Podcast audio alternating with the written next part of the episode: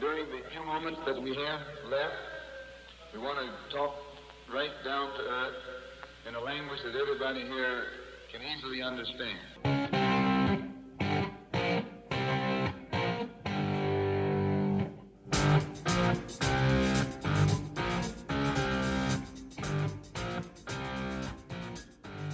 Si alguien de las grandes ligas iba a ser quien abriera la actividad después de la Copa del Mundo, evidentemente sabíamos que iba a ser la Premier League. Y más aún en un día como este, porque el Boxing Day es tan tradicional que ni siquiera un mundial en invierno lo iba a parar. Porque es tan esperado que aunque no se juegue toda la jornada, lo íbamos a disfrutar. De la voltereta del Arsenal ante el West Ham, la sufrida victoria de Liverpool, el empate del Tottenham, pero desgraciadamente no del gol de con el Bari. Hablaremos en este decimoquinto episodio de la segunda temporada de Fútbol Vertical.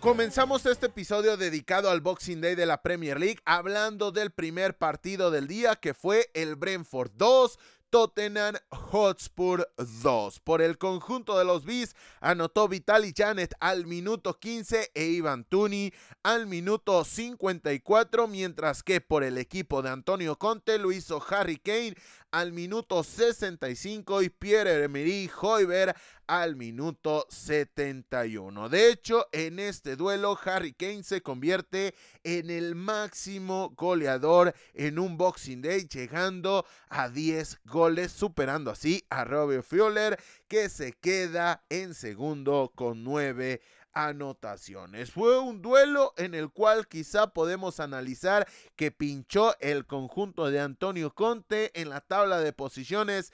Evidentemente les puede llegar a pesar, pero no hay que perder de vista que previo a la Copa del Mundo el Brentford venía de vencer al Manchester City de Pep Guardiola. Pero dejando de lado este derby londinense y posteriormente al mismo se llevó a cabo el primer carrusel de las 3 de la tarde en Inglaterra posterior a la Copa del Mundo en el cual se vivieron los siguientes duelos. En Selhurst Park Crystal Palace enfrentó al Fulham en un partido en el cual el resultado final fue de Crystal Palace 0 Fulham 3. Por el conjunto de los Cottagers anotó Bobby Reed al minuto 31, Tim Rin al 71 y Alexander Mitrovic al minuto 80. Mientras que por su parte Crystal Palace no solamente no pudo anotar,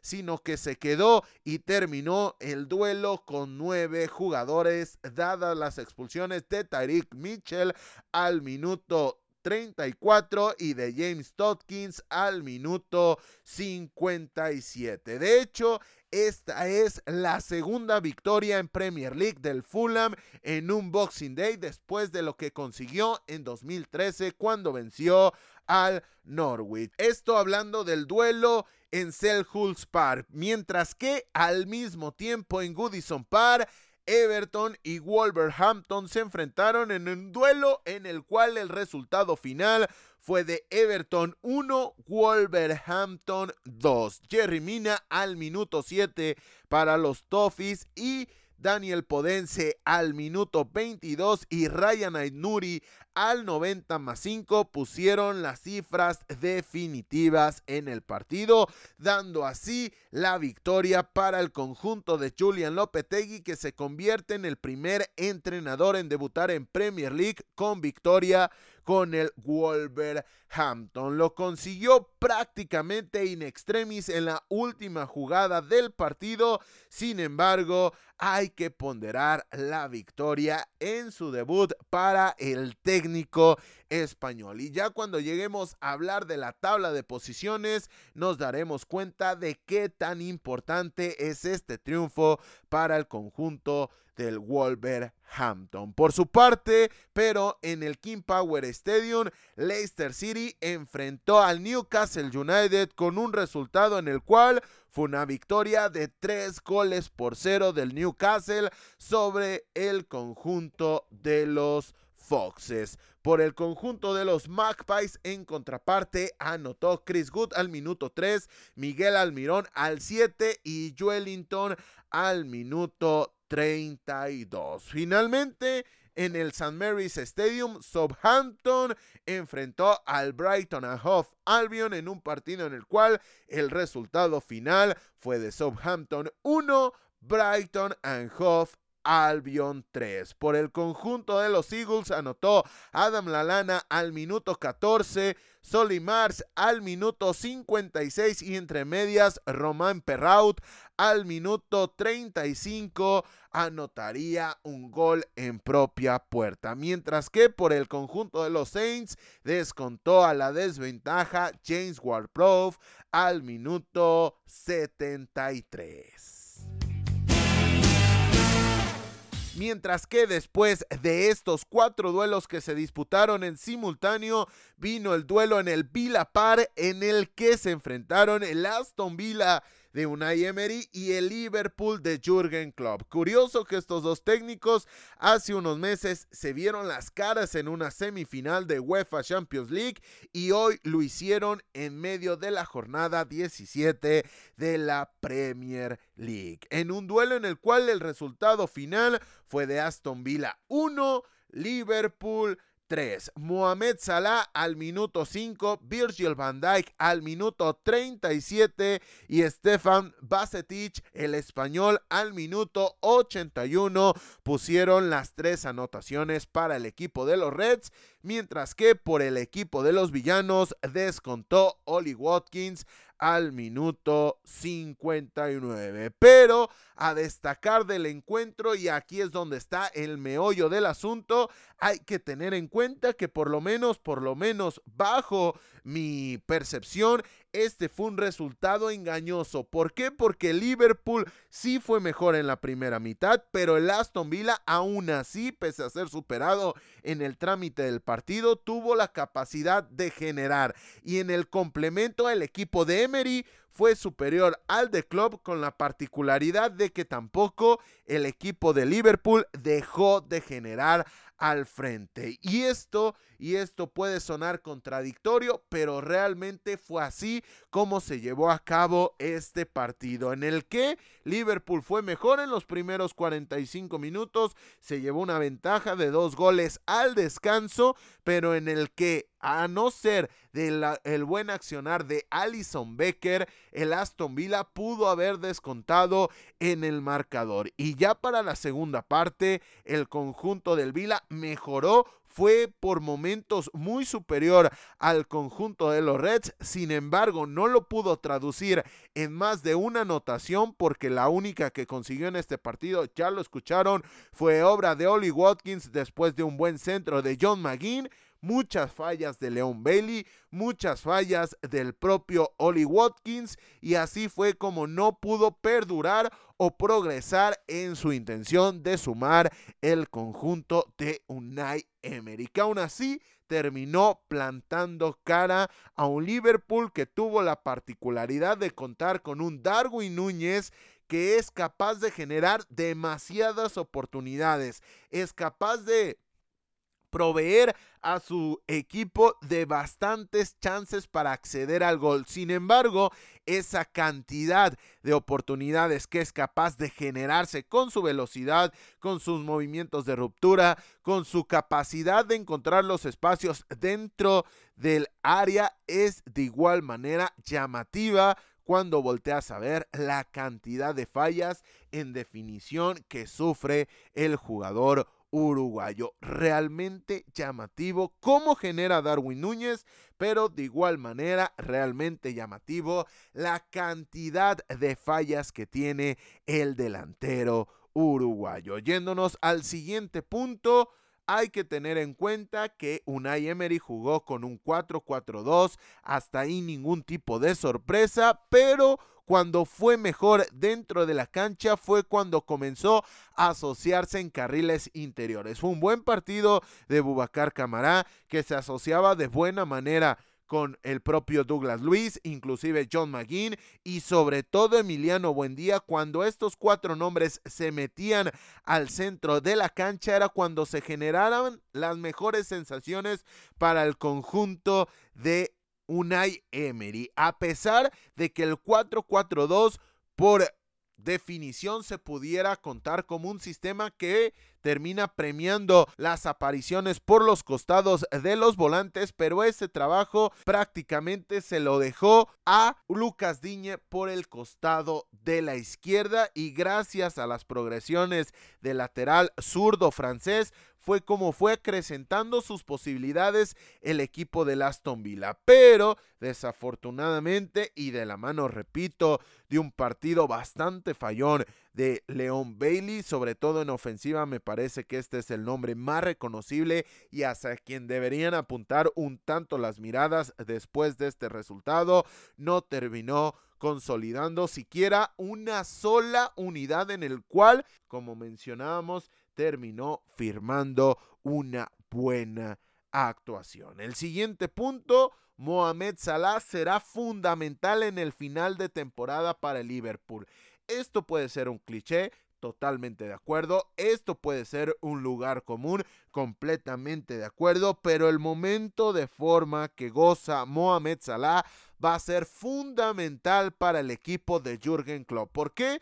Porque a pesar de venir de un tramo de temporada en el cual no tuvo actividad, ha sabido canalizar por lo menos por lo mostrado en el duelo contra el Manchester City de la Carabao Cup y lo mostrado en este Boxing Day ante el Aston Villa que está realmente en un momento de forma muy llamativo desde el apartado físico. Le pudo haber caído de manera sensacional a un tipo que viene de una temporada bastante compleja desde el ámbito de la cantidad de partidos, Campeonato Africano de Naciones, posteriormente participaciones en la Carabao Cup, en la FA Cup, en la cual el Liverpool, no hay que perderlo de vista, era el vigente campeón o es el vigente campeón a pesar de que ha caído a manos del Manchester City hace algunos días de la FA Cup, llegó hasta la final, la ganó contra el Chelsea y también llegó a la final de la UEFA Champions League, con lo cual y a donde quiero llegar es que si alguien necesitaba este tipo de descanso en el Mundial era Mohamed Salah y su equipo lo puede aquejar de manera positiva dada la capacidad que ha presentado el egipcio de atacar el espacio a velocidad y comandar los ataques de su equipo a pesar de que delante de él hayan 50, 60 o inclusive 70 metros en lo cual tiene la capacidad de ganar la, el frente de ganar la carrera, pero además de seguir repitiendo este tipo de esfuerzos. Con lo cual, la gran forma de Mohamed Salah, si lo consigue alargar en este tramo de temporada, puede ser fundamental para un Liverpool que quizá la liga la tiene muy lejos, pero los puestos de UEFA Champions League no los tiene para nada, para nada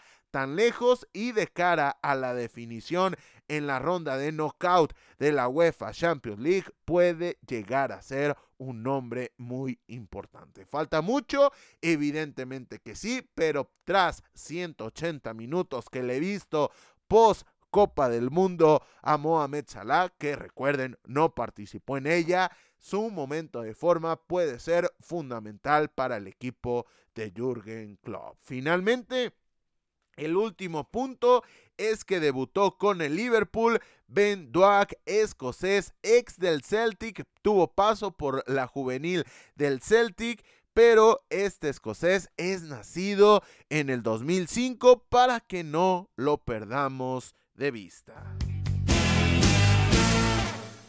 Por último, la actividad del día finalizó en el Emirates Stadium con el Arsenal 3, West Ham United 1. Por el conjunto de David Moyes los adelantó Said Benram al minuto 27 desde los 11 pasos, pero Bukayo Saka al minuto 53, Gabriel Martinelli al 58 y Eddie Enqueti al minuto 69 le dieron la victoria al equipo de Mikel Arteta. A destacar del partido, Arsenal fue superior, fue muy superior, pese a que lo perdía durante 28 minutos, fue tan superior al West Ham, quizá por la postura del cuadro de David Moyes, que a pesar de la desventaja, jamás se notó incómodo al cuadro de Mikel Arteta. ¿Por qué? Porque la paciencia de los Gunners es su principal característica. Se nota que el colectivo cree en la idea del técnico. Mucha circulación en campo rival, pero además tiene los jugadores ideales para acelerar de un momento a otro y así hacer daño al equipo rival. ¿Por qué? Porque cuando no es un movimiento de ruptura dada la velocidad de Bukayo Saka o de Gabriel Martinelli, es una asistencia al primer toque de Martin Odegor, con lo cual se puede romper el esquema defensivo del rival. Así que fue de esta manera en la cual el Arsenal de Mikel Arteta venció al West Ham en un nuevo derby londinense.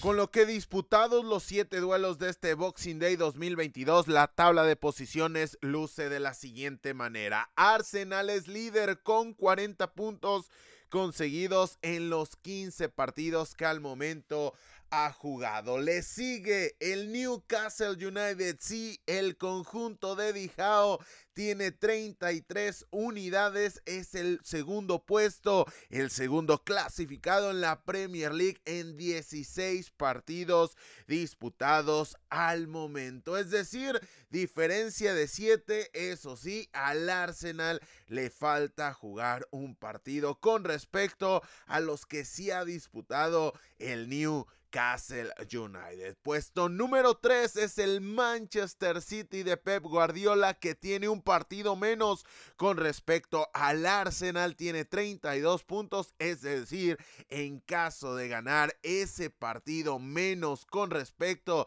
al conjunto de Mikel Arteta se estaría poniendo a 5 puntos del liderato. El cuarto puesto y cerrando con los lugares de UEFA Champions League está el Tottenham Hotspur 30 puntos en 16 partidos disputados. En el puesto 5 está el Manchester United, el conjunto de Eric Ten Hag tiene 14 partidos jugados de los cuales ha cosechado 26 Es decir, en caso de ganar sus dos duelos pendientes, estará sobrepasando al Tottenham y empatando al Manchester City, por lo menos en la cosecha que los Citizens tienen en estos momentos. Sexto lugar, el Liverpool 25 puntos en 15 partidos disputados al momento. Séptimo puesto está el Brighton and Hove Albion con 24 unidades después de 15 partidos disputados. Octavo lugar es el Fulham 22 puntos, 16 partidos jugados y su vecino el Chelsea es el noveno, 21 puntos cosechados al momento después de 14 partidos jugados. Y finaliza con los 10 primeros otro equipo de Londres. Estamos hablando del Brentford que tiene 20 puntos el conjunto de Thomas Frank después de haber jugado 16 partidos al momento mientras que el puesto número 11 es el Crystal Palace, 19 puntos en 15 partidos disputados. Le sigue el Aston Villa, 18 unidades en 16 partidos. El Leicester City es decimotercero, 17 puntos en 16 partidos disputados a este momento. El decimocuarto Bournemouth, 16 puntos en 15 partidos. Decimoquinto Leeds United que todavía le falta disputar dos partidos con respecto a los que más partidos han disputado, es decir, suma 14 duelos y 15 unidades. Puesto número décimo sexto es el West Ham United, 14 puntos en 16 partidos. Puesto número 17 es el Everton, 14 puntos en 16 duelos. Puesto número 18, Wolverhampton, 13 puntos en 16 partidos disputados. Aquí termina teniendo mucha más importancia los partidos disputados porque el Wolverhampton inaugura los puestos de descenso y suma exactamente los mismos partidos jugados que el puesto 16 que es el West Ham, que el puesto 17 que es el Everton y tiene un punto menos que estos dos equipos. Y tiene un partido más disputado que el Nottingham Forest, que es el puesto número 19, 13 puntos, es decir, el Nottingham Forest tiene en sus manos el día de mañana vencer al conjunto del Manchester United y salir de los puestos de descenso. Y el vigésimo clasificado es el Southampton que tiene 12 puntos y suma 16 partidos jugados. Es decir, al descenso en estos momentos, al momento de grabar este episodio, se irían el Wolverhampton, el Nottingham Forest y el Southampton Hampton respectivamente. Antes de terminar, recordar que el día de mañana la actividad de esta fecha 17 de la Premier League continúa con los siguientes duelos. Chelsea contra Bournemouth y Manchester United contra Nottingham Forest, como ya lo habíamos comentado. Y finalizará el próximo miércoles con el Leeds United ante Manchester City. Duelo importante para el conjunto de los Whites para buscar alejarse de los puestos del descenso y en contraparte duelo crucial para el Manchester City en aras de no rezagarse en la búsqueda del campeonato. Además, y continuando con esta sección de TV Guía, el próximo miércoles vuelve la Licón, mientras que a partir del jueves se comenzará a disputar la fecha 15 de la liga. Así que poco a poco el fútbol de clubes va retomando su actividad habitual. Repasemos rápidamente Mañana martes tenemos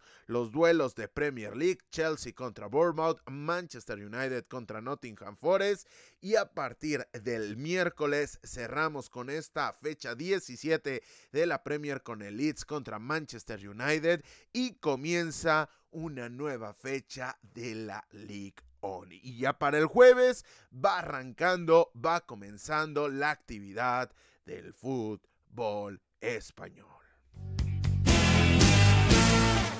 Con esto llegamos al final del episodio número 15 de la segunda temporada de Fútbol Vertical. No se olviden de seguirnos en redes sociales, estamos en Instagram y en Twitter con el usuario arroba verticalfútbol, todo junto y fútbol escrito en español, ya lo saben, arroba verticalfútbol para que se pasen y nos sigan ya que por allá estaremos actualizando de todo lo que viene para fútbol vertical en los próximos días. Además de que es donde le damos seguimiento puntual a lo mejor del fútbol internacional. Noticias, datos, resultados, tablas y mucho más en arroba vertical en Instagram y en Twitter.